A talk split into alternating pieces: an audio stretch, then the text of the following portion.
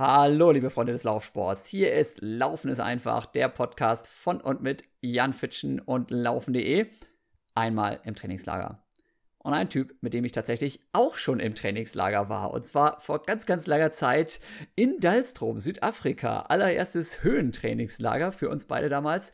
Das ist ein Typ, den ihr vor allem wahrscheinlich aus der Ultra- und Trailrunning-Szene kennt. Angefangen als Bahnleitstreckler aber mittlerweile sowas von bekannt und populär. Nicht nur durch seine natürlich sehr, sehr coolen Erfolge, sondern vor allem auch durch seine absolut bekloppten Aktionen. Immer wieder irgendwas total abgefahrenes.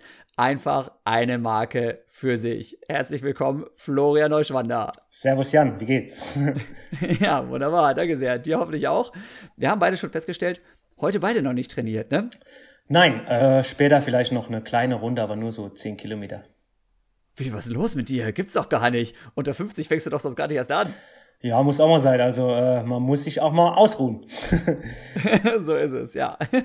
Also die Kids sind im Kindergarten bzw. in der Kita, äh, sowohl bei Flo als auch bei mir. Deswegen haben wir Ruhe und Zeit hier so ein bisschen zu quatschen. Und wer den Flo noch nicht so kennt, wir machen ein kleines Intro. Ich weiß, dass die meisten von euch natürlich wissen. Run with the Flow, ja. Die Shirts sind überall zu sehen, die Stirnbänder, die Cappies, ja, überall der ist einfach da, auch wenn er nicht da ist. Läuft er bei jedem Rennen mit in ganz Deutschland, hat es tatsächlich eben geschafft, sich selber als Marke zu etablieren durch seinen, ja, durch seinen Humor, durch sein Auftreten, durch seine natürlich sehr, sehr coolen Instagram und Facebook und sonst was Kanäle. Aber erzähl mal, wie bist du denn überhaupt dazu gekommen? Ja, weil klassische Leichtathletik, damit haben wir begonnen. Das war eben 2003, waren wir im Trainingslager oder wann war es? Ja, ja, ich glaube schon, ja, 2003. Genau. genau. 2003, ja, Dalstrom, ne? Also da oben durch die, durch die Höhe gerannt und beide irgendwie nichts auf die Kette gekriegt, bis wir uns dann irgendwann akklimatisiert hatten. Das war noch richtig Bahnleichtathletik. Dann habe ich dich aus den Augen verloren und dann warst du auf einmal wieder da. Ja, ja, genau. Also ja, ich hatte halt damals auch vor, wie alle anderen Leichtathleten, äh, auf der Bahn halt was zu reißen. Und mein Ziel war eigentlich nach Dalstrom, äh, ja, mich für die äh, 10.000 Meter Junioren-EM oder WM zu qualifizieren da war die Quali, glaube ich, damals irgendwie um die 30 Minuten oder sowas. Das hatte ich auch auf jeden Fall drauf, aber da gab es immer schon auch damals äh, ja ein, zwei kleine Rückschläge und irgendwann hatte ich dann halt keinen Bock mehr, so auf der Bahn rumzurennen und habe dann angefangen, so mehr oder weniger mein eigenes Ding zu machen und auch angefangen mit längeren Sachen und mich haben die längeren Läufe immer schon fasziniert, also Marathon vor allem damals und dann äh, war mein Trainer damit nicht einverstanden, dass ich so lang renne. Der wollte immer hier 800, 1500, 5000 auf der Bahn. Da muss man erst was reißen und äh, den Speed verbessern, dass das auch über Halbmarathon vielleicht noch besser geht. So ist es ja auch. Aber ich hatte halt keinen Bock drauf. Ja, du hast einfach immer deinen eigenen Kopf durchgesetzt ne, und genau das gemacht, was du gerade willst. Und äh, das ist natürlich für einen Trainer dann auch nicht immer so ganz einfach, glaube ich. War das der Werner Klein damals noch? Äh, auch, also erst Helmut Schuh, ähm, ja. Liebe Grüße an Helmut. ähm, LGSA 70 war ich früher und danach war ich bei Werner Klein, aber auf dem Werner habe ich, glaube ich, auch nicht so wirklich gehört. Also ich habe schon immer, schon immer irgendwie mein eigenes Ding gemacht, so. Also klar, ich war dann im Training und so, Dienstags und Donnerstags oder so. Äh, aber zum Beispiel dann so Wintertraining, Stabi, das habe ich immer alles geschwänzt ja, ja, ja. War für, für den Coach ja nicht immer so einfach. Nee. Und dann bist du, bist du, du hast gerade so im, im Nebensatz mal erwähnt, bist du beim Marathon gelandet, aber das hat dir nicht gereicht. Nee, ähm, irgendwie fand ich das dann auch irgendwie langweilig, weil so Marathon ist ja doch, natürlich ist es immer ein bisschen anders, aber für mich war es doch irgendwie immer gleich, so durch die Stadt zu rennen und immer die gleiche Distanz. Und ich fand halt schon Crosslauf damals eigentlich am interessantesten. Ich war auch bei der Cross-Europameisterschaft damals in Malmö, Schweden 2000, also 20 Jahre her. Da wurde mal Fünfter mit der Mannschaft und Wolfram Müller hat damals Europameister gemacht. Ähm, und äh, ja, ich hatte immer schon Bock, so im Gelände rumzurennen und äh, Marathon hat mich interessiert und äh, so kam das dann, dass ich hier beides vereinen wollte und dachte so, ja, so ein Geländelauf, aber länger als Marathon, ein bisschen länger vielleicht und bin dann, ich glaube, ähm, 2011 war mein erster Ultra, 50 Kilometer in Luxemburg, Trail Übersauer hieß der durchs Gelände und das fand ich mega geil irgendwie. Direkt von Also Anfang. direkt, ja, direkt hoch und runter, Single Trails, Höhenmeter, Ballern ja. und äh, da hat er richtig durchstarten. Ja, wobei, äh, muss ich halt sagen, also der erste, weiß ich noch genau, 50 Kilometer mit 1500 Höhenmeter oder so. ähm, durchs Gelände, also Single Trails, schöne, schöne Strecke. Ähm, danach war ich wirklich, danach war ich acht Wochen zerstört von der Muskulatur her. das habe ich gewonnen, das Ding direkt, aber dann dachte ich mir, okay, ja. Das muss ich noch ein bisschen verbessern. Ja, warst du noch nicht so optimal vorbereitet, könnte man sagen. Genau, genau. Ja. Ja. Und ähm, du warst zwischendurch ja dann auch im Ausland, warst in, in England, hast da irgendwie gearbeitet und so weiter. War das so nochmal ein Augenöffner, dass du gesagt hast, jo, da ist jetzt vielleicht meine Ultrakarriere dann richtig losgegangen? Oder da habe ich eben angefangen, mir vielleicht auch über, über Selbstvermarktung Gedanken zu machen? Oder hat sich das alles so ergeben? Weil, wie gesagt, du bist deine eigene Marke, ja, diese Shirts gibt es überall, du wirst gesponsert von großen Firmen, auch dazu kommen wir gleich noch war das die Auslandserfahrung, die da auch nochmal den, den Ausschlag gegeben hat? Denn da können sich definitiv ganz, ganz viele, ja, äh, ich schließe mich da auch ein, ja. können sich ganz, ganz viele andere Sportler, speziell Leichtathleten, natürlich was abschauen, ne? wie man sowas geschickt macht. Ja, das war, also es kam alles durch den Aufenthalt in London. Also ich habe ein Jahr in London gewohnt und da, wenn ich da nicht gewesen wäre, keine Ahnung, was dann jetzt wäre. Also da hat sich alles entwickelt tatsächlich. Ähm, da hatte ich halt auch ähm, für Bahn trainiert, bin meine 10.000 Meter Bestzeit gerannt, 29,51 und habe dort schon ordentlich trainiert und auch einige so lokale Läufe in London und auch in ganz England einige Läufe gewonnen, auch ein Halbmarathon in Tunbridge Wells oder so hieß das.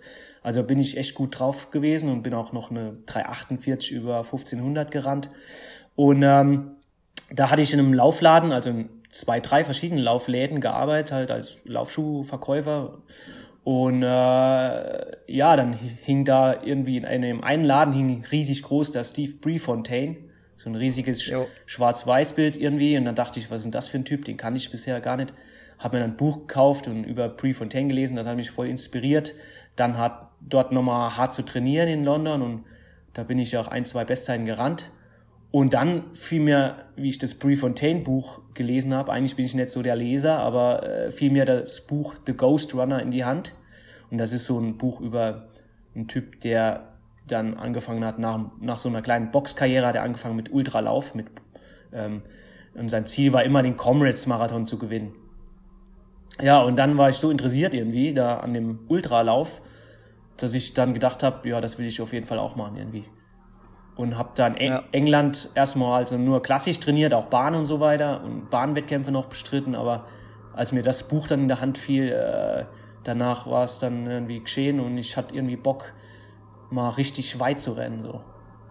Ja, aber das war nicht so, dass du mit ganz vielen Leuten zusammen trainiert hast dann schon, die aus dieser Ultra- und Trailrunning-Szene kamen, oder? Das hast wirklich du dir selber dann irgendwie. Du, du warst eigentlich warst du mit Bahn und, und Straßenläufern unterwegs, ne? ja. aber du hast dann für dich gesagt so, Nö, ich will was anderes. Genau, genau. Eigentlich habe ich immer nur mit Bahnläufern trainiert und da hatte ich auch zwei, drei gute Jungs, mit denen ich trainiert habe. Einen drei Hindernisläufer und einer aus ähm, Afrika, ein richtig schneller, der hat damals, zwei Jahre später habe ich was gelesen, ähm, hat der fast Mo Farah äh, geschnappt beim 10.000 Meter Rennen. Äh, wow. Äh, also 10.000 Meter Buba, Great Buba Run oder sowas, also auf der Stra ja, Straße. Ja. Und mit den Jungs habe ich da so trainiert und äh, ja, aber irgendwie äh, hatte ich Bock, halt länger zu rennen, so irgendwie mal zu sehen, was passiert eigentlich so nach dem Marathon und wie weit kann man rennen. Und ich fand halt irgendwie, hatte ich direkt die Idee von London nach Brighton, gab es mal so ein Ultra London Brighton, wollte ich rennen, 80 Kilometer oder so, bis von London bis ans Meer rennen. Das fand ich irgendwie geil, ja. geil die Idee. Das habe ich noch nie gemacht, aber ähm, vielleicht irgendwann mal noch, keine Ahnung. Und äh, ja, so fing das dann da an. Und ähm, die Idee, ähm, ähm, ich hatte auch noch die Idee, ähm, da mal so einen Lauftreff anzubieten. Irgendwie damals gab es noch gar, gar keine Running Crews und so. Das ist ja irgendwie später entstanden. Und ich da, dachte mir so, ja, ich kann ja mal da so ein paar Leute irgendwie mich mit normalen Leuten treffen, also jetzt nicht zum Ballern, sondern zum entspannt laufen und danach vielleicht ein Bierchen im Pub. Und dann entstand die Idee, äh, wie nenne ich das Ganze? Ja, ich nenne das einfach Lauf mit mir oder wie kann ich das nennen? Run with the Flow. So nenne ich es jetzt einfach und habe dann eine Website gemacht und da auch in England schon aufgerufen, so, wer hat Bock mit mir ein bisschen laufen zu gehen? Und da kamen aber nicht so viele, weil ich damals hat mich ja kein Schwein gekannt und so. Und irgendwann habe ich es dann schnell aufgegeben, aber die Website, ab dann bestand die Website und dann hat sich das Run with the Flow irgendwie, hat mich dann geprägt oder so. Verinnerlicht habe ich das Ganze dann. Das war dann deine Marke, die du quasi dann weiter aufgebaut hast. Also mit dem ersten Versuch hat es vielleicht noch nicht gestartet, nicht direkt 100.000 Leute irgendwie beim Lauftreff, aber mittlerweile, wenn du aufrufst und sagst, hey, run with the flow, wer läuft mit mir durch München, dann sieht das schon mal anders aus, ne? Ja, wenn die Zeit passt, dann kommen da ein paar, ja. was, was war das krasseste? Wie viele Leute sind einfach aufgetaucht? Also jetzt ohne, dass, sage ich mal, irgendwelche Sponsoren da riesig Alarm gemacht haben, sondern einfach, wenn du sagst, über meine Social-Media-Kanäle, ja, in allererster Linie natürlich Instagram, wenn du sagst, liebe Leute, ich bin jetzt, keine Ahnung, um 10 Uhr im englischen Garten, wer ist dabei? Wie viele Leute tauchen dann da so auf? Ja, also das meiste war mal in München tatsächlich, habe ich tatsächlich am gleichen Tag noch irgendwie gepostet, ich laufe durch den Olympiapark und da kamen 80 Boah, ja. Wahnsinn. Ja. Ja. Sonst sind es immer so, keine Ahnung. Äh, ich mache es ja immer relativ spontan. Wenn man ein bisschen Vorlaufzeit hätte, kämen vielleicht ein paar mehr, aber ist ja auch egal. Aber meist, meistens so 30 bis 50 vielleicht so. Ja, ja. Genial. Ja. Und äh, die, die haben dann auch keinen Schiss, weil irgendwie, ich meine, dein Motto ist ja nun mal Hashtag Ballern. Ja. Ähm, da kommen ja nun auch nicht alle mit, ne? Oder kannst du dann auch mal sechs Minuten Schnitt laufen oder fünf Minuten Schnitt laufen zumindest? Ja, ich kann auch siebener, siebener Schnitt laufen. Also. Oh. nee, das ist das. das machst, machst du dann auch? Ja, ja, das mache ich dann tatsächlich auch. Also es ist wirklich kein Problem. Also früher tat sowas tatsächlich weh. Also ich bin mal einen 100 Kilometer Lauf aus Scheiß gelaufen, so in 6,15er Schnitt. Danach war ich acht Wochen mehr oder weniger kaputt, weil das so ungewohnt langsam war. Hört sich vielleicht komisch an, aber man, man belastet ja ganz anders viel. Man hatte längere Bodenkontaktzeit. Da, danach, nach 30 Kilometer fing in dem Tempo schon an, mein Knie weh zu tun und so. Und dann die rechte Hüfte. Das war brutal. Also das war wirklich der härteste Lauf, obwohl es für mich sehr langsam war.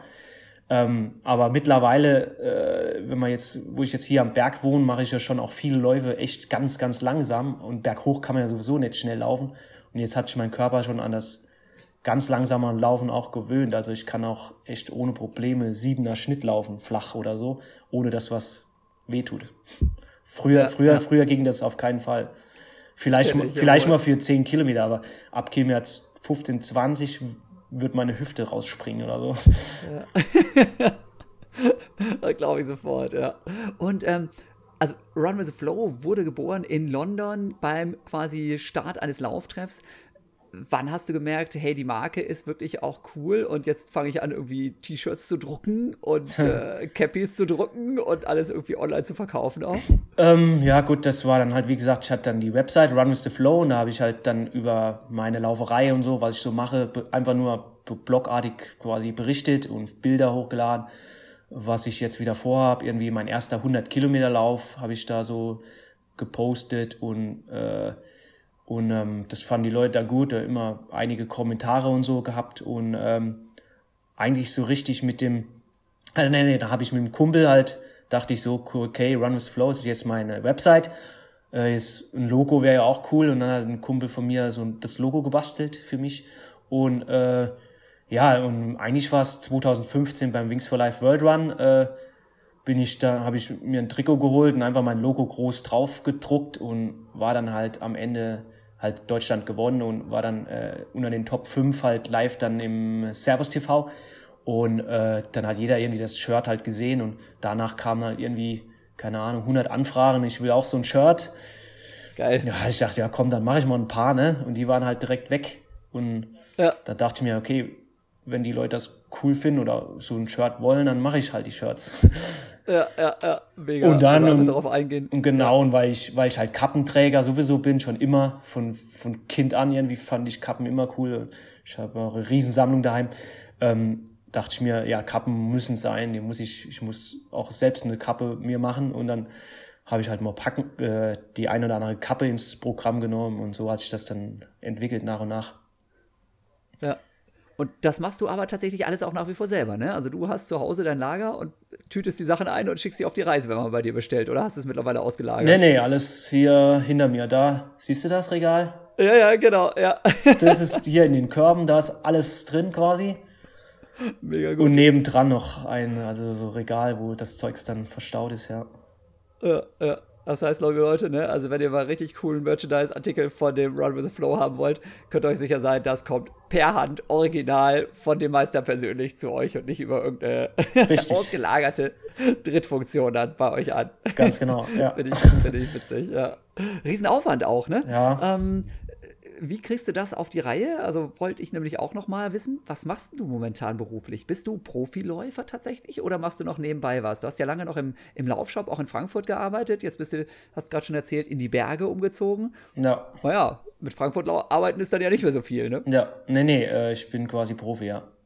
Und, ja, okay, und Online-Shop eben nebenher, also Online-Shop und, und Sponsoren, klar. Und äh, hier und da wieder mal so kleine Events, was du vielleicht auch machst, hier und da äh, so kleine Dinge.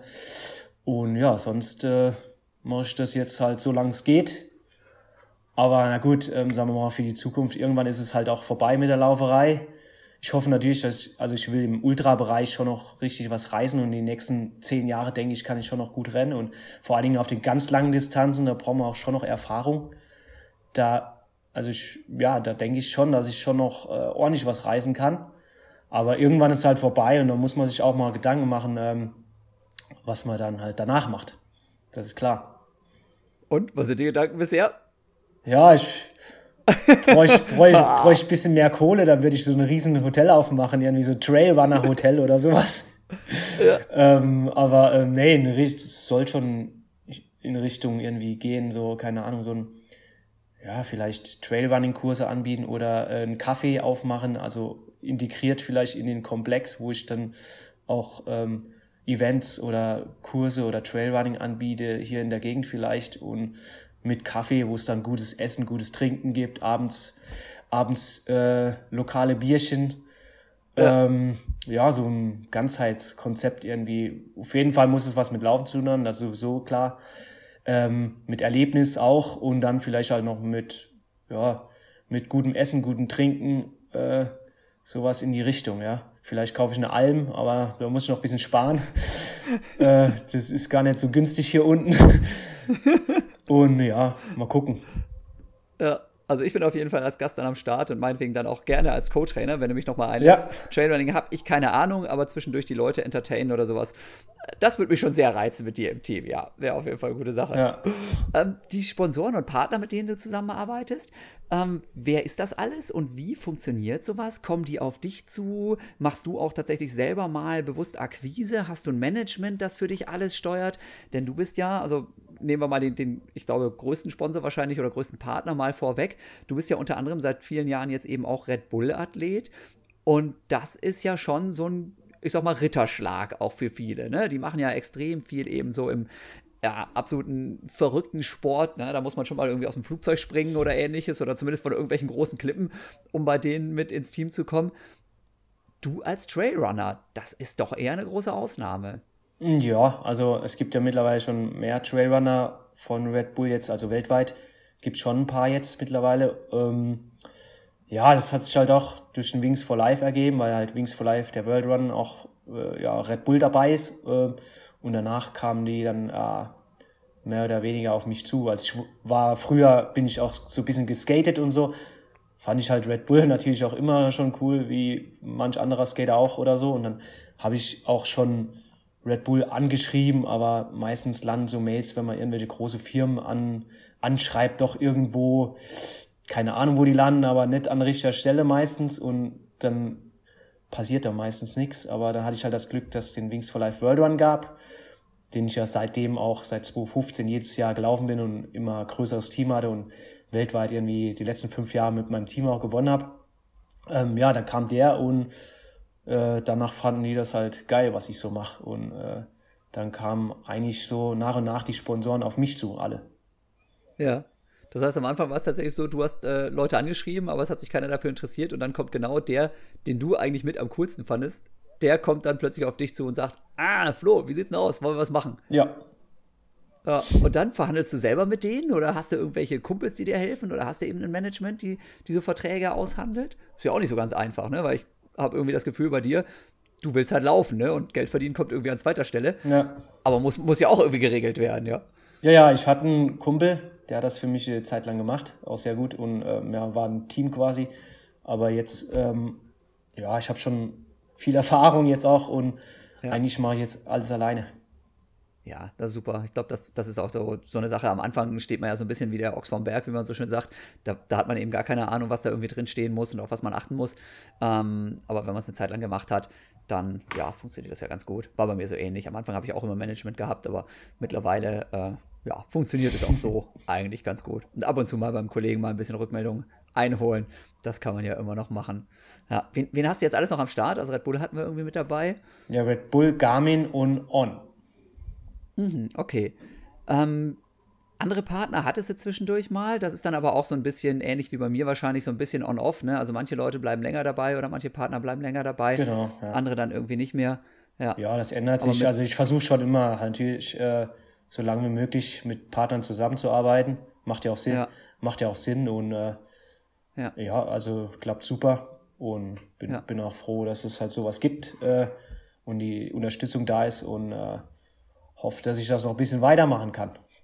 Ja. Weil und ich habe dann Vorgaben. Ja. Ähm, genau, weil ich habe noch viel, viel vor. Ja, genau. Und darauf kommen wir gleich auf jeden Fall noch. Ähm, erstmal so ein bisschen.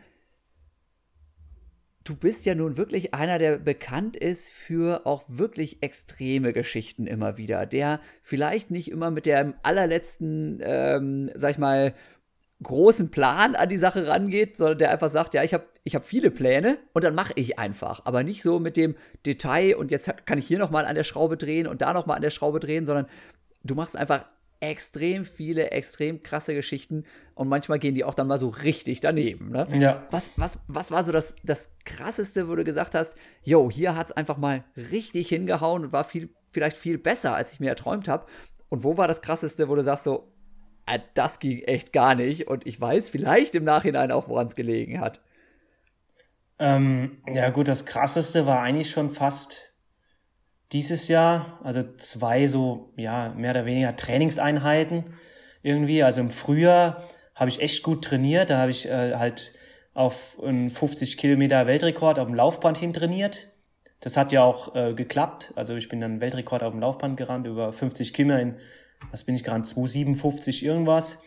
Ähm, der wurde halt mittlerweile schon fünfmal gebrochen. Ähm, aber das macht mir auch nichts aus. Also der, das passt, das war eine coole Aktion. Und ja, ja. irgendwie hat das Training halt äh, krass angeschlagen bei mir. Also ich habe äh, echt jede Woche zweimal einen 30er auf dem Laufband gemacht in 330er, drei, ja, um die 330er Pace halt.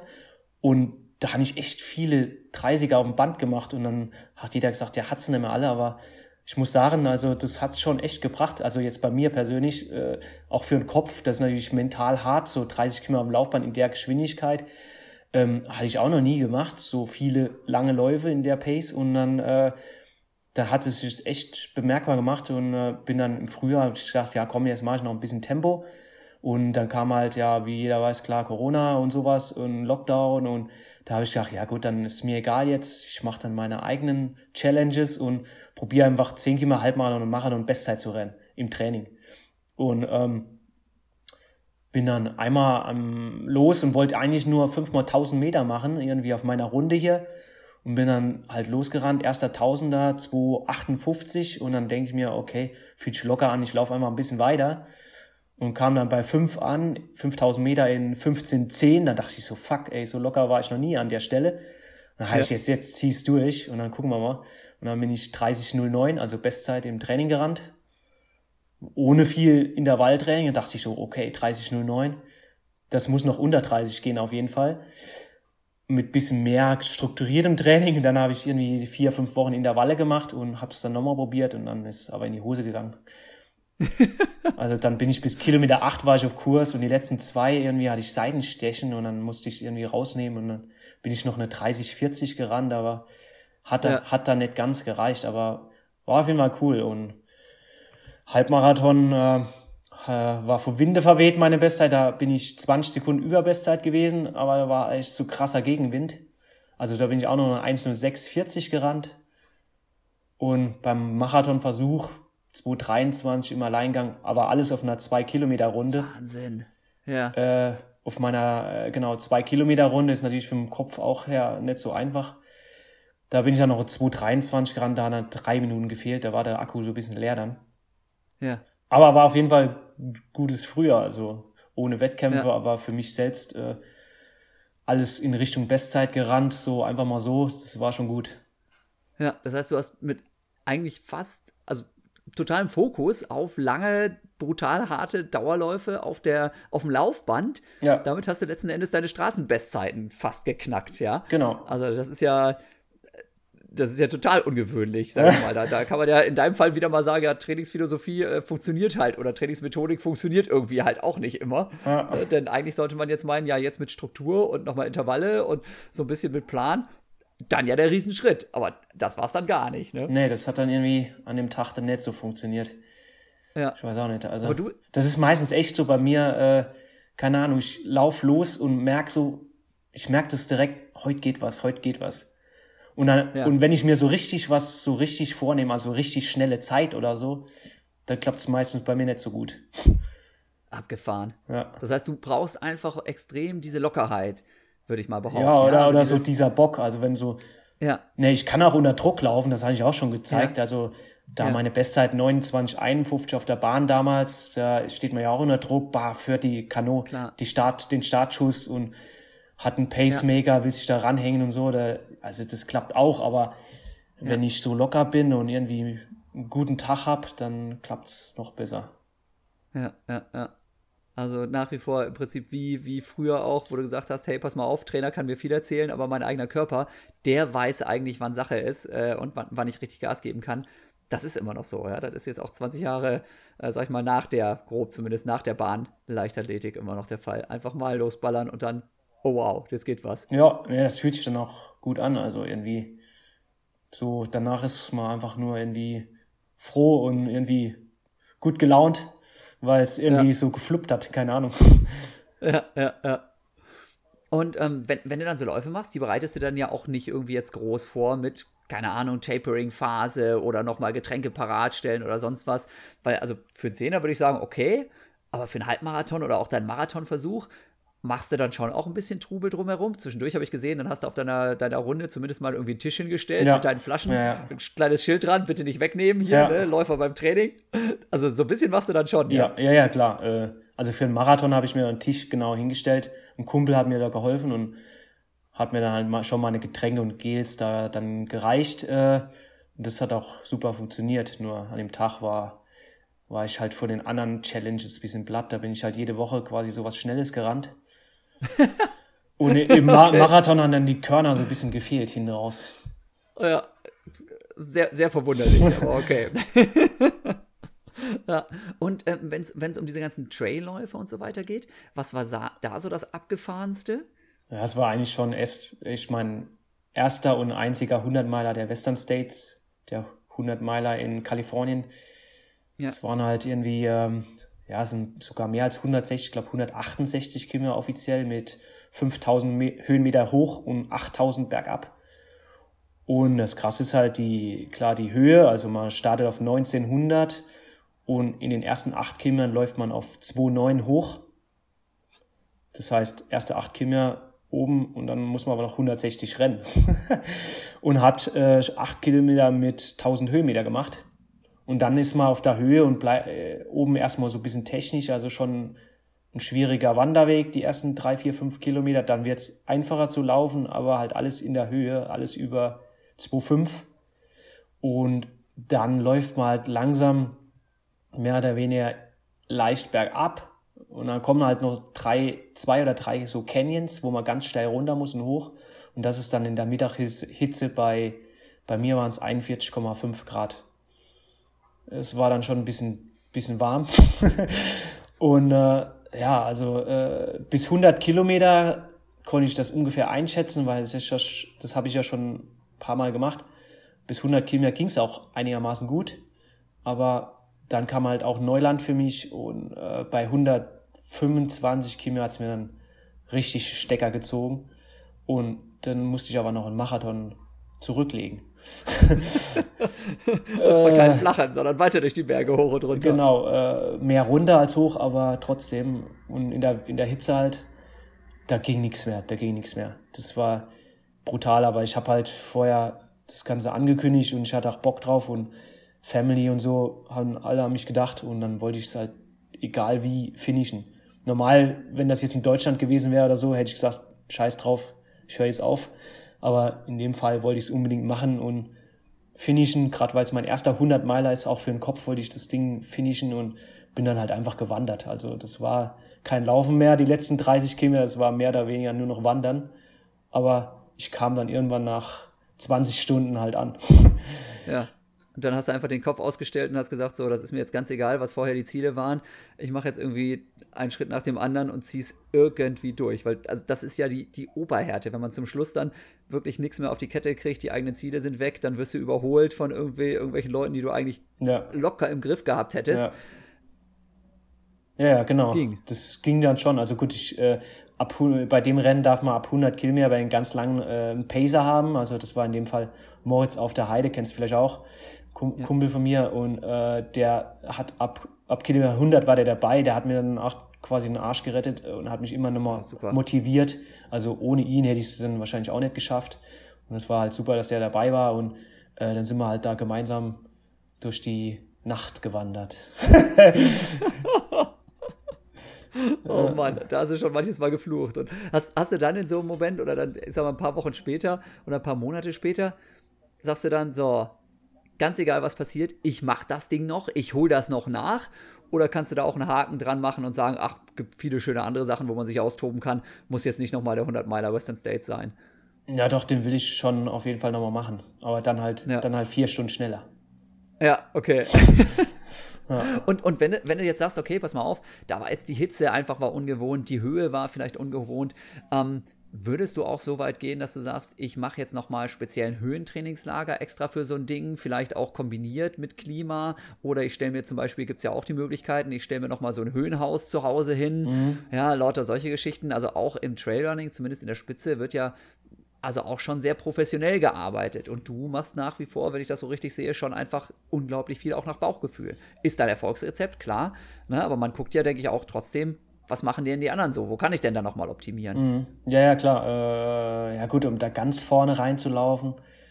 Ich denke, mit dem, wie ich trainiere, hätte ich schon eine Chance, ziemlich weit vorne zu landen.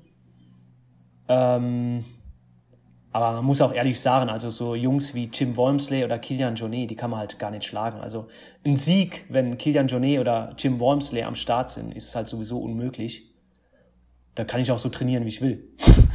ja, und, und ja. hoffe, dass dann gut geht. Aber ich würde mich, also bei den nächsten Western States, falls ich es irgendwie nochmal schaffe, in meinem Leben mich äh, zu qualifizieren, dann muss man sich auch erst qualifizieren. Wenn ich das aber schaffen würde, dann würde ich auf jeden Fall hingehen und ähm, mich nochmal besser vorbereiten, vor allen Dingen Hitzetraining nochmal ein bisschen mehr machen. Und ich wohne ja jetzt hier am Berg, das heißt, ich kann auch äh, Berge sowieso mehr Höhenmeter sammeln. Das mache ich ja sowieso schon, seit ich hier wohne und äh, wird auch dann vielleicht irgendwie in die Höhe, so Trainingslager, keine Ahnung, äh, bin ich immer kein so Fan von, da muss man immer weit reisen oder ähm, da kann man auch hier schon was machen. Ich würde mal vielleicht so ein, in so einem Zelt pennen oder so, in so einem Höhenzelt oder ja. sowas in der Art. Ja. Okay. Also tatsächlich Höhenzelt auch bei dir im Wohnzimmer oder würdest du dann eher das so machen, dass du mit deinem Zelt auf den Berg ziehst und dann da oben schläfst? Oh, das weiß ich noch gar nicht. Äh, aber äh, ja, habe ich mich noch nie informiert, wie sowas genau funktioniert, ja. aber mal gucken. Ja, alles klar, bin ich auf jeden Fall gespannt, was da noch kommt. Ähm, du hast jetzt häufiger mal erzählt, du bist jetzt hier in die Berge gezogen. Wo genau wohnst du jetzt? Und war tatsächlich auch der Sport für dich ausschlaggebend? Und was hat deine Frau, Freundin, ich weiß gar nicht, seid ihr verheiratet? Wie ist es bei euch no, so? No, Status? Noch nicht. noch nicht. Also, was, was hat deine Freundin dazu gesagt? Dass du gesagt hast, so, pass mal auf, wir ziehen jetzt hier irgendwie mal ganz weit weg? Ja, zum Glück hat sie auch da so ein bisschen gepusht und sie hat auch Bock gehabt, irgendwie mal wegzuziehen, also von der Stadt, sondern mehr ins, aufs Land oder an, an den Berg. Und dann hat sie mich quasi, also ich wollte auch, aber so richtig hat wusste auch nicht, ob wir es wirklich machen sollen. Und sie hat mich dann überredet und dann haben wir es letztendlich gemacht. Und ja, ich bin immer froh, dass wir hier sind und ähm, hauptsächlich auch genau wegen dem Training dann auch. Und weil wir Berge sowieso super finden, in der Natur ist natürlich gut und auch fürs Kind ist das natürlich schön, wenn sie nicht in der Großstadt aufwächst, sondern hier mehr am Berg. Das ist natürlich geil, kann man schon viel machen. Und äh, hauptsächlich auch klar wegen meinem, meinem Training dann auch, äh, dass ich mehr Höhenmeter machen kann und äh, irgendwann hoffentlich den Western States oder den Ultra Trail du Mont Blanc, was auch ein Ziel ist, ein Fernziel, dass ich da mal gut abschneide oder so. Ja. Und wo genau wohnt ihr jetzt? Also du, wir reden immer nur vom Berg. Genau, in äh, Inzell. Ah ja, genau, in Inzell. Ich glaube, das kennen die meisten dann schon wieder ganz gut. Das ist bei Ruhpolding, ja. oh, Reich, Bad Reichenhall ist in der Nähe, genau. Ja, und da kannst du schön die Berge hoch und runter ballern und dann auch irgendwie mal hiken gehen und so weiter. Im Winter, ähm, Schnee sollte da ja auch ein bisschen mehr haben, als wir zum Beispiel hier oben in Mettmann. Gehst du auch mal äh, Alpinski fahren, Skitouren, Sch äh, Langlauf-Ski fahren, Schneeschuh wandern? Wie sieht's da aus? Ja, also ich will eigentlich mein Wintertraining genauso machen wie letztes Jahr. Äh, letztes Jahr hatte ich mich da so ein bisschen verletzt, also verletzt bin ich zum Glück wie äh, nie oder so. Also ich bin echt robust, aber ich bin halt blöd umgeknickt und das passiert halt auf den Trails, wenn man so viel unterwegs ist. Irgendwann passiert's, da machst Knack und Knöchel, Außenband, Anriss oder sowas war das. Ich weiß nicht ganz genau, ich war nicht beim Doktor. hat sich so geheilt. Na, ich habe eine Schiene gehabt vom Doktor, aber der hat gesagt, die Behandlung ist das gleiche, ob, ob an oder abgerissen, irgendwie ruhig und schonen. Und dann bin ich halt nur Rad gefahren, irgendwie acht Wochen lang aber super viel Rad auf der Rolle, irgendwie auch mal 160 Kilometer auf der Rolle und, und 100, 100 Kilometer äh, ähm, auf der Rolle halt öfters dann, irgendwie einmal pro Woche mindestens. Ja. Und das hat mir gut getan und äh, sonst bin ich halt äh, tatsächlich, äh, habe ich Skitouren gemacht. Leider nicht so viel, weil nicht so viel Schnee hier war. Ah. War auch wenig Schnee und direkt bei uns hinterm Haus beginnt normalerweise die Langlaufloipe, aber die war nicht einmal gespurt, also es war viel zu wenig Schnee. Sonst wäre ich auch Langlauf gefahren. Ja. Und sonst, also das Gute war vom letzten Winter, äh, wie dann die Verletzung auskuriert war, konnte ich halt quasi den ganzen Winter durchlaufen. Da war so wenig Schnee, dass man komplett laufen konnte. Ja, okay, also doch trotzdem wieder Kilometer ballern, auch in Laufschuhen und nicht nur mit irgendwelchen Wintersportausrüstung. Ja, mehr, sogar mehr halt. Also ich habe schon das meiste eigentlich auf dem Rad und auf dem Laufband gemacht. Mhm. Ja. Bei Sauwetter gehe ich nicht so gern raus und am Berg ist es halt manchmal auch nicht ungefährlich, wenn es so richtig krasses Wetter ist. Und ja. da war ich nur dreimal, viermal die Woche laufen draußen und der Rest eigentlich alles indoor auf der Rolle und auf dem Laufband gemacht. Was machst du, wenn du so ewig lange Einheiten machst auf der Rolle oder auf dem Laufband? Hast du einen Fernseher laufen oder hörst du Musik oder hm. machst du einen Live-Chat oder was, was geht da ab? Weil also ja, 160 Kilometer Rolle, Hölle ist ja, also ja. 30 Kilometer Laufband finde ich ja schon schlimm, aber das, boah. Ja, ich gedacht, komm, äh, wenn du halt irgendwann mal, ich will auch irgendwann mal 24 Stunden Lauf machen und sowas, äh, dann, dann dürfen halt so fünf Stunden auf der Rolle, dürfen dich nicht jucken halt, ne? Sag ich mir immer. Also ja. ich versuche mich da so mental irgendwie kopfmäßig auf so ganz andere krasse Sachen vorbereiten. Denke ich mir immer, was, was sind fünf Stunden bisschen auf dem Rad Indoor fahren, wenn ich irgendwann mal 24 Stück am, äh, 24 Stunden am Stück auf einer 2 Kilometer Runde laufen will und so Quatsch. Ja. Dann darf das halt das heißt, nicht jucken.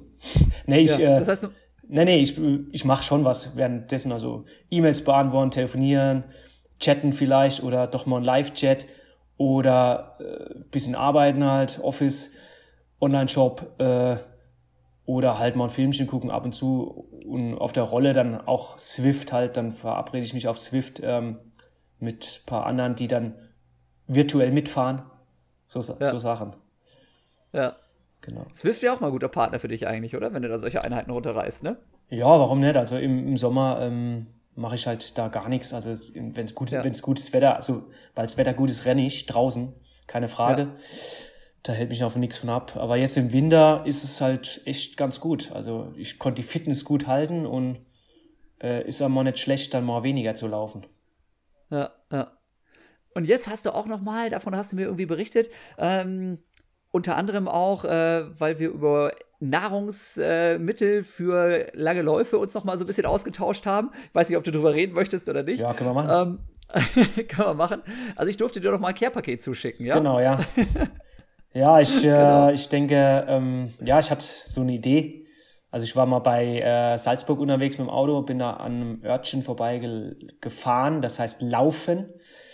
Ja. Und bin dann zurück ins Saarland oder so gefahren. Ich glaube, ich bin zurückgefahren, genau, zur Mama und bin dann an Lauf, an einem anderen Ort Lauf vorbeigefahren. Ich glaube, bei Nürnberg ist das. Dann dachte ich mir, es ist ja lustig, Lauf und Laufen. Da könnte ich ja von mal, mal einen Lauf von Lauf nach Laufen machen oder so und habe dann Google Maps oder was aufgemacht und ähm, dann entdeckt, dass es auch ein Laufen in der Schweiz gibt. Dann dachte ich, das ist ja noch cooler irgendwie. Dann mache ich einen Lauf von Laufen nach Laufen. Und ja. dann habe ich geguckt, wie weit das ist. Das waren dann halt 580 Kilometer. Dachte ich, okay, das ist aber weit.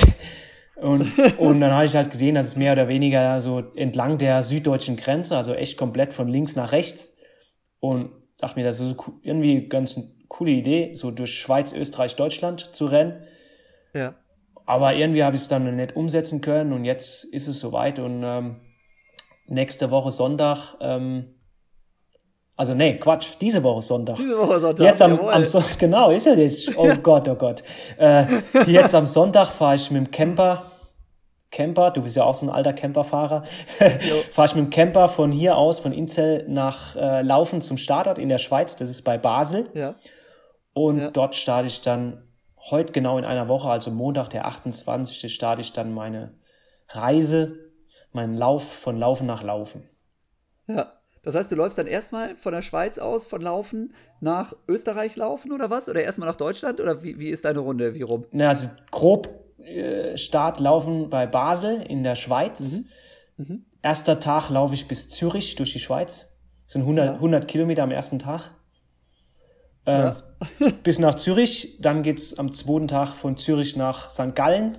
Das sind auch nochmal so 100 ja. Kilometer. Immer so 100 Kilometer Etappen halt. Ja. Zürich, äh, St. Gallen am zweiten Tag, dann von St. Gallen bis Bregenz, dann äh, durch äh, über die Grenzen halt äh, ins Allgäu, äh, Alpsee.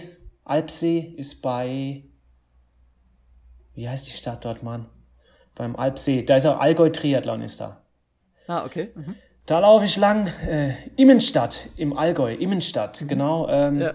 Und dann da über die Käfer immer weiter äh, an mehreren Seen vorbei. Also ich hoffe, es ist eine ganz gute Strecke. Ich habe sie halt selbst geplant und bin halt gespannt, wie das dann auch vor Ort aussieht. Das ist auch immer interessant zu sehen. Äh, was habe ich denn jetzt eigentlich hier für einen Mist geplant? Ja, ja. und laufe jeden Tag so, wie es geht eigentlich. Also eigentlich wäre der Plan jeden Tag 100 Kilometer, dann wäre ich samstags im Ziel.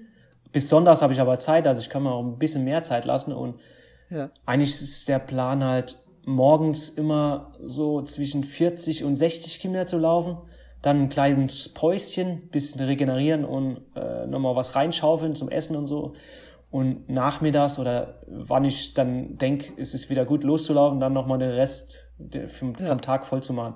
Und so mache ich das dann irgendwie so nach Gefühl auch, wie ich mich fühle. Wenn ich müde bin, mache ich eine Pause, lege mich in den Camper und penne Runde und dann geht's irgendwann weiter halt.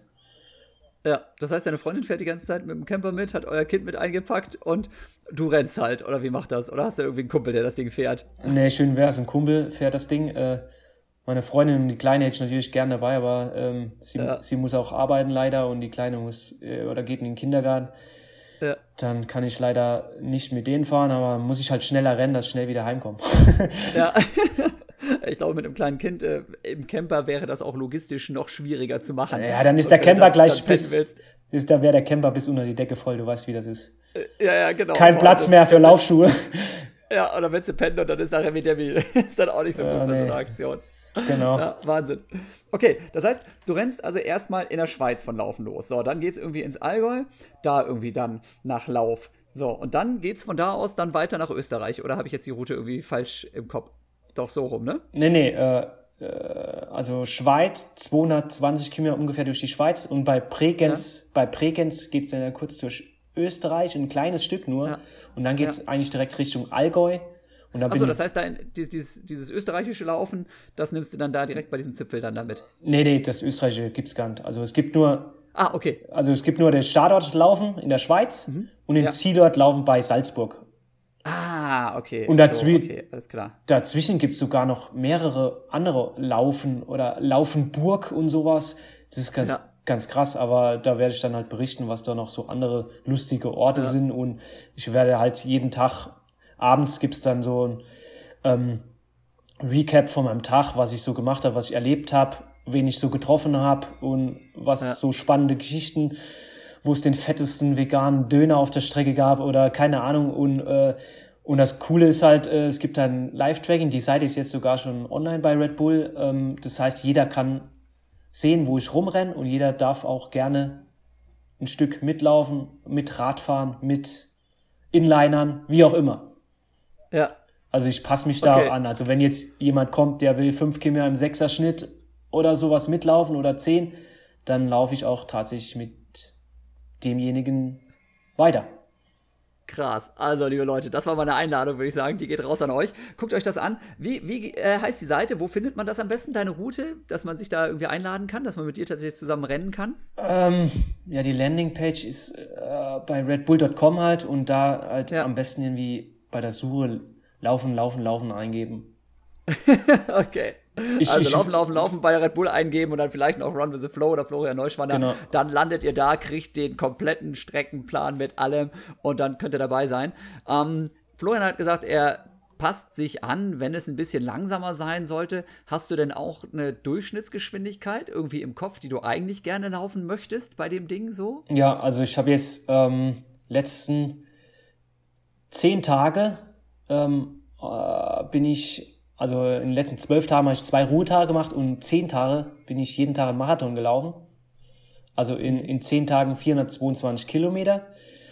Habe ich auch noch nie gemacht. Also 211 Kilometer pro Woche mit zwei Ruhetagen. Das ja. ist ja schon ganz ordentlich. Und da hat sich rauskristallisiert, dass ähm, ein Pace eigentlich zwischen 4,30 und 5 Minuten, grob gesagt, eigentlich so die richtige Pace für mich ist. Okay, und wenn dann jemand dazukommt, der sagt dann irgendwie, ja, jetzt äh, möchte ich aber gerne lieber einen Sechser-Schnitt laufen, dann läufst du das halt ein paar Kilometer und versuchst du dann danach schneller zu laufen oder bleibst du dann locker und sagst, nö, nö, das ist alles gut und dann komme ich halt irgendwie 20 Minuten später dann an im Ziel. Ja, dann, ja gut, äh, wenn derjenige dann weg ist, dann laufe ich wahrscheinlich schon eher nochmal meinen Schnitt. Ja, klar. Ähm, ja, allzu lang will ich im Sechser-Schnitt halt nicht laufen, weil das, ähm, die Erfahrung habe ich ja schon mal machen müssen äh, wo ich da 100 Kilometer in 6,20er Schnitt gelaufen bin. Danach tat halt alles richtig weh. Und bei mir ist tatsächlich so eine richtige Wohlfühl-Pace, wo, wo ich so, wo ich so ein bisschen quasi im Flow bin und wo es, wo es rund läuft, ist so echt so um die 4, 4,30, was halt so ein lockerer Dauerlauf ist. 4,30, 4,40, 4,45. Das ist so entspannte Pace, wo er jetzt nichts so richtig weh tut. Ja, das heißt also 430er bis 5 Minuten Pace kann man gut dann 100 Kilometer am Tag laufen und das mehrere Tage hintereinander und dann. ich hoffe es, ich hoffe es. Das wird sich dann zeigen. okay. Und, und äh, dann hast du die ganze Zeit irgendwie die Kamera auch mit dabei? Oder äh, was, was schleppst du dann so an Ausrüstung mit? Bist du dann mit dem Rucksack irgendwie permanent unterwegs für Verpflegung und alles? Wie machst du das so mit dem Equipment? Und äh, sag mal, hast du dann irgendwie 100.000 Paar Blasenpflaster mit dabei oder 73 Paar Laufschuhe? Was, was ist so die, die, die Packliste jetzt für das, ja, für das hin, große Abenteuer? Hier hinten sieht man das. Ja, hier hinten steht schon die Kiste. Die haben schon morgen schon mal versucht zu packen. So die erste Kiste. Ähm, da ist natürlich schon ein bisschen was, was man braucht. Also das ist schon ein bisschen Equipment. Und heute Morgen auch schon Laufschuhe, alles raussortiert. Also das ist schon einiges. Ähm, ich wechsle halt die Laufschuhe. Ja, ich habe wahrscheinlich acht Paar dabei und switch die immer, dass sich der Fuß halt nicht nur in dem einen Paar da äh, reinquetscht, sondern immer mal ein bisschen andere Belastung hat. Noch, noch, noch mal, wie viel, wie viel Paar Laufschuhe nimmst du mit für diese eine Veranstaltung? Nur acht. Nur acht, ah ja, gut, ganz klar. Ja, so acht Paar, weil ich würde wahrscheinlich noch mehr mitnehmen, aber äh, das reicht eigentlich. Ähm, Im Endeffekt laufe ich wahrscheinlich mit vier Paar im Wechsel oder so, schätze ich.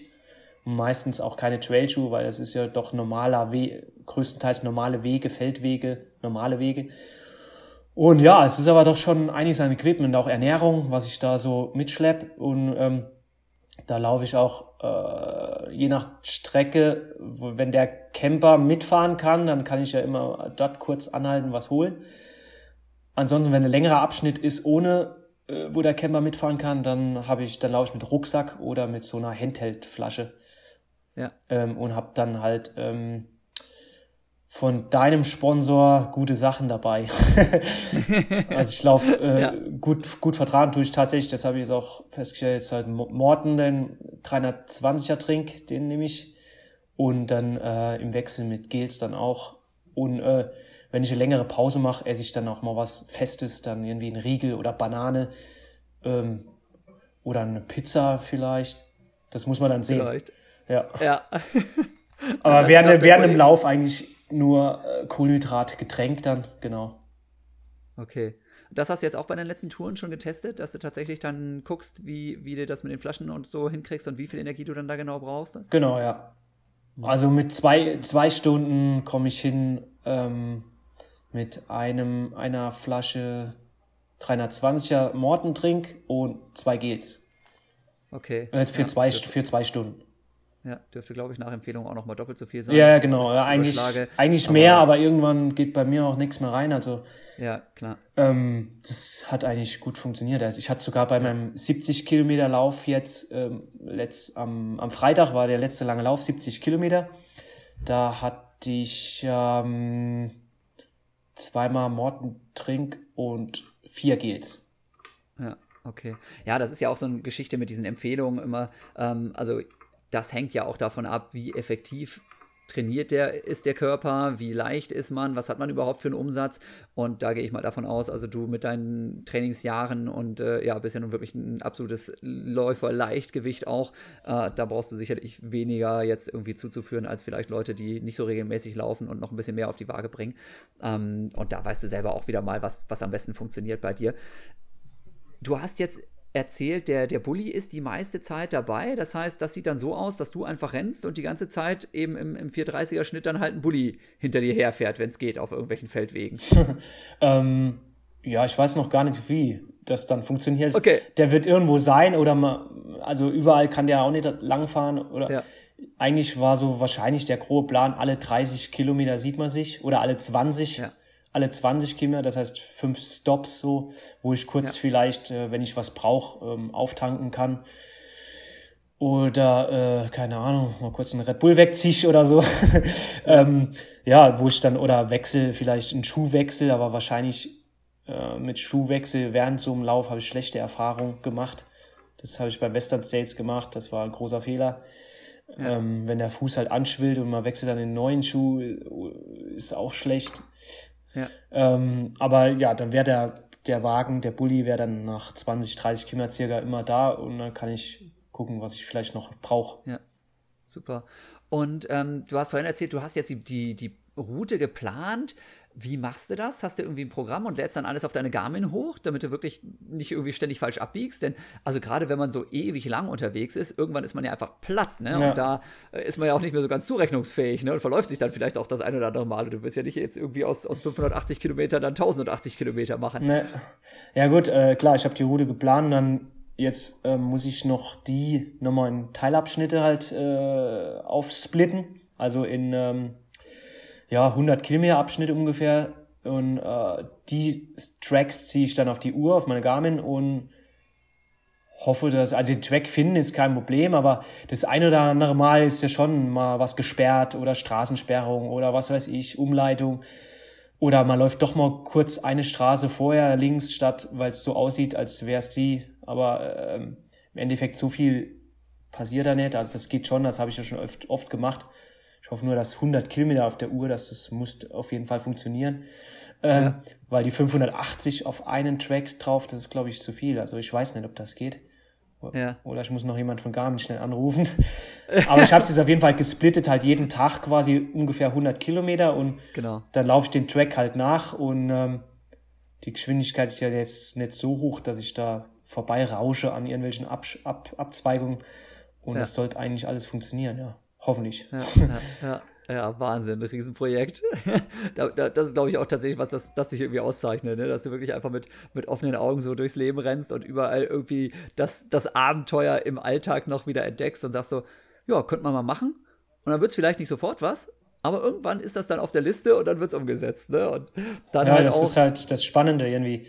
Man weiß halt nicht, was passiert und das motiviert mich halt schon, dann halt zu rennen. Ich habe die, äh, die Strecke am PC ge geplant und dann denkt man so, ah, wie, dann will ich auch sehen, wie, wie sieht es denn jetzt vor Ort aus? Was habe ich denn da für Mist jetzt geplant? Oder ist es mega geil? Keine Ahnung. Ja. Ich weiß nicht, wie die Strecke aussieht. Ich habe es halt einfach von A nach B und dann möglichst kurz gehalten. Ich will halt keine 800 Kilometer rennen, sondern ich habe dann irgendwie versucht, den kürzesten Weg zu planen. Und dann, äh, ich habe nur gesehen, es sind halt schon äh, drei, vier harte Anstiege drin, wo auch steigen bis 25 Prozent, also richtige Knallerdinger da kann man dann auch nicht mehr laufen. Also das eine oder andere Mal werde ich auch hiken müssen. Ja. Ähm, ja, bleibt spannend, wird spannend. Ja, ja, ja. Hoffen wir mal, dass du gerade auf den starken, steilen Anstiegen dann irgendwelche Kollegen oder Freunde findest, die bekloppt genug sind, dich da nochmal zu begleiten. Ja. kann, kann, ich mir sehr gut vorstellen. Da 25% Anstieg und dann versuchen mit Flo dann da irgendwie hochzukommen. Ja, okay. Und, und wie, wie machst du das dann mit deinen Partnern zum Beispiel? Also das Ganze läuft jetzt, hast du erzählt, über die Red Bull-Seite auch wieder, wo man dann eben die Route nachvollziehen kann, wo der, der, der Stream dann da hochgeladen wird da sagst du, liebe Leute, ich habe eine Idee. Und dann sagen die, ey, geil, machen wir. Ja. Und die richten das für, für dich ein. Genau, ja. Also die, die, die, Ideen kommen ja von mir. Also das sind ja mein, genau. mein Projekt. Es war so Schnapsidee und jetzt ist es halt soweit. Und ich ja. fand die Idee cool irgendwie, auch gerade in, in der Zeit, wo jetzt keine Wettkämpfe sind oder so, ist sowas natürlich ganz, ganz cool irgendwie, auch mal was anderes zu machen. Und äh, wenn jetzt Wettkämpfe gewesen wären, hätte ich das auch nicht machen können, weil ich meine, 580 Kilometer in der Woche rennen, dann ist klar, danach ist man erstmal platt. Und das passt, ja. da, passt natürlich auch in keinen Wettkampfkalender rein. Und äh, deshalb hat das jetzt eigentlich ganz gut gepasst vom Zeitpunkt her. Ja. Und jetzt ziehe ich das Ding durch, genau. Ja, mega. Ich drücke auf jeden Fall die Daumen und werde mir das mal reinziehen dann. Ja. Also mitlaufen, dafür bin ich ein bisschen weit weg. Ähm, da rede ich mich jetzt damit mal raus, dass ich nicht extra da runterkacheln kann. Ja. Aber ziemlich, ziemlich cooles Ding. Sehr geil. Ähm, ja, warte mal, was wollte ich denn darüber noch wissen? Okay, also Planung steht soweit, in groben Zügen zumindest. Was genau dabei rauskommt, wie so oft, sehen wir dann vor Ort. Ähm, ja, und äh, Filmbegleitung, du hast ja auch relativ häufig da sehr professionelle Teams am Start, die dann wirklich da nochmal irgendwie mit einer Drohne rumfliegen und sonst irgendwie machen und tun. Hast du das diesmal auch wieder mit dabei? Können wir uns nachher auch auf äh, wirklich richtig, richtig Profi-Aufnahmen und ähnliches freuen? Hat Red Bull direkt gesagt, hier komm, Crew XY fährt mit oder fährt der, der Helge zum Beispiel, der Helge Röske, mit dem hast du ja neulich mal Shootings ja, gemacht. Ja. Ähm, macht der dann, steigt der dann nochmal ein und macht ein paar coole Bilder zwischendurch? Habt ihr da irgendwie auch was geplant, auf das wir uns freuen können? Ja, wir haben zwei Camper. Einer ist quasi meiner äh, und der Fahrer und mit dem penne ich dann im Fahrzeug, auch von ja. Red Bull ähm, Kumpel. Und ähm, der andere Camper ist dann mehr oder weniger Crew, die, die also Phil Pham aus München, den kenne ich auch schon lange. Ähm, netter Typ, und äh, ja. der macht Bilder und filmt auch so ein ah, bisschen. Super. Und, äh, ja. und dann an ein, zwei Spots gibt es, glaube ich, noch so ein kleines Filmteam, die was machen. Und ja, wie das im Ende dann aussieht, keine Ahnung. Also es soll jetzt kein großer Film entstehen. Das ist ja mein Ding. Ich laufe dann halt und die versuchen irgendwelche coolen Momente oder so Sachen halt einzufangen. Und es wird auf jeden Fall halt abends na, nach der Etappe dann immer was geben, auch von mir selbst irgendwie mein Handy habe ich sowieso immer einstecken in der Hose und äh, mache dann auch mal zwischendurch live sowas, wenn ich irgendwas Lustiges sehe oder irgendjemand treffe oder was weiß ich oder einen Pingelstop mache oder oder äh, keine Lust mehr habe und in einen in ein Taxi einsteige oder so, keine Ahnung. das wollen wir nicht sehen. nee, das mache mach ich natürlich nicht, aber äh, nee, dann abends gibt's dann immer so kleine Film, Video oder, oder Post äh, so Sachen auch auf der Website von Red Bull oder auf meinen Kanälen sowieso. Und das mache ich als spontan. Also da gibt es keinen richtigen Plan. Ich mache auf jeden Fall jeden Tag irgendwie was. Ja. Und was, das entscheide ich dann selbst. Und, und äh, ganz am Schluss wird es dann halt schon wahrscheinlich irgendwie so einen kleinen Filmclip oder was weiß ich was geben. Das kommt dann drauf an, was so für Material entsteht. Ja, geil. Ja, da bin ich mir ziemlich sicher, dass da auch ein paar sehr, sehr geile Sachen wieder dabei sind, weil wenn du irgendwie so Aktionen planst, irgendwas passiert immer. Ja, es ist halt auch, ist halt auch cool, es ist immer spannend, wer, wer hat jetzt Bock oder wer ist tatsächlich dann da und läuft mit. Ja. Jetzt bei meinem 70 Kilometer Lauf vor drei Tagen hatte ich das Glück, dass bei Kilometer 48 noch einer von Instagram, den ich von Instagram und auch von ein, zwei Läufen kenne, gesagt hat, ja. er läuft mit. Da war ich super froh. Bei Kilometer 48 ja. ging mir schon mein Getränk aus, aber äh, dann halt mit dem die ganze Zeit geschnackt, geredet und schon war ich bei 70 Kilometer. Also das ging dann super. Das ist halt ja, echt, ja. echt cool, wenn dann jemand mitläuft irgendwie. Das motiviert mich dann unheimlich auch nochmal und lenkt mich ab und dann macht es halt mir wenig aus zu laufen. Ja. Ein Riesenvorteil auf jeden Fall, deine Riesen-Community auch einfach, ne? dass dich jeder kennt, dass du überall Leute kennst und gerade diese, diese Instagram-Geschichten, also wir waren jetzt am Wochenende wieder unterwegs, habe ich auch wieder gedacht, jo, wie cool ist das denn? Einer empfiehlt dir einen guten Platz, wo du irgendwie Wein trinken kannst, der nächste sagt hier und die und die Book müsst ihr euch noch angucken ja. und beim Laufen ja genauso, ne? Ja. man hat überall, wenn man möchte, eben Laufbuddy mit dabei, ganz besonders natürlich, wenn man so, so abgefahrene Geschichten macht wie du, mega cool. Ähm, jo, wir sind so langsam tatsächlich jetzt auch schon eine Stunde am Quatschen hier ja. und deswegen Deswegen, Laufen ist einfach einmal im Trainingslager. Ist ja immer so hier unser Motto. Deswegen, ich glaube, wir haben sehr, sehr spannende Geschichten von dir gehört. Geilste Planung jetzt auch wieder. Aber um nochmal auf diese Trainingslager zurückzukommen. Also, wir haben schon Live-Chat gemacht und ich erzähle gerne immer wieder dieselbe Geschichte. Liebe Leute, wenn ihr es schon kennt, dann ähm, hört weg. Ja, aber meine Lieblingstrainingslager-Geschichte war ja mit dem Flo, ähm, dass wir echt krass eben da im, im Trainingslager in, in Südafrika waren.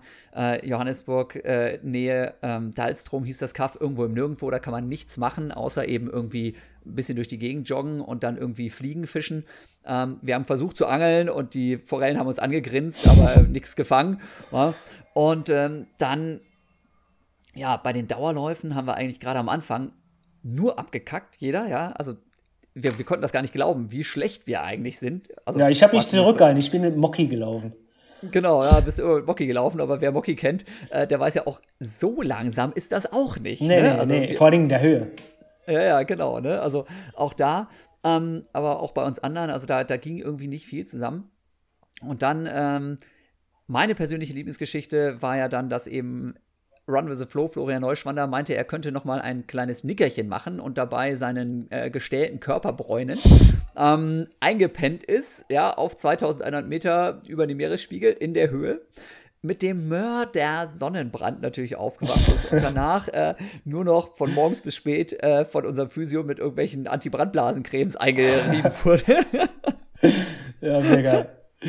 Ja, ziemlich, ziemlich übel. Also, es tut mir auch immer noch leid, dass wir nicht dran gedacht haben, dich irgendwie zu wecken. Aber ich glaube, wir haben selber gerade irgendwie alle Mittagsschlaf gemacht. Hat, der, der, der Jan hat gesagt, ein Konkurrent weniger. Ja, ja genau. Der, der ist jetzt erstmal ausgeschaltet. Super. Ja. Arsch, der ich bin. Ähm, naja, also das, das war auf jeden Fall eine ziemlich äh, spannende Klamotte. Außerdem hat mir natürlich super viel Spaß gemacht. Unser Fotoshooting für Let Lenser, für die haben wir damals beide gearbeitet ja. in, in Cape Town. Ähm, auch das richtig geil auf dem Tafelberg zusammen hochgerannt. Ne? Da habe ich mal wieder gemerkt, jetzt weiß ich auch, warum der Flo Neuschwander so gut ist bei allem, was er macht.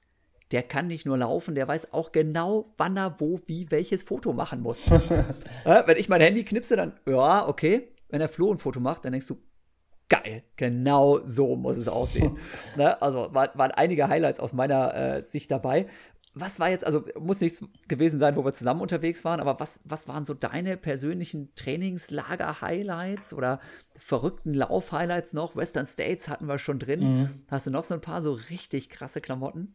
Ähm, ja, gut, auch ein, eine kleine Geschichte, die haben wir auch schon diskutiert im Trainingslager, auch in Dalstrom alle trainiert wie die Irren irgendwie nachher und am letzten Tag oder so stand noch mal 20 mal 400 auf der Grasbahn in der Höhe äh, an und der Jan hat sie in, keine Ahnung, was war das damals, 65 gemacht oder so und ich in 66, 67, aber die Trabhause sollten wir irgendwie, glaube ich, alle irgendwie nochmal zusammenkommen, 200 Meter Trab und beim allerletzten 400 Meter hat der Jan gesagt, komm, nochmal Gas geben. Und dann habe ich hier nochmal die Keule ausgepackt und bin die letzten 400 in 56 gerannt und der Jan in 58, da war ich stolz wie Bolle.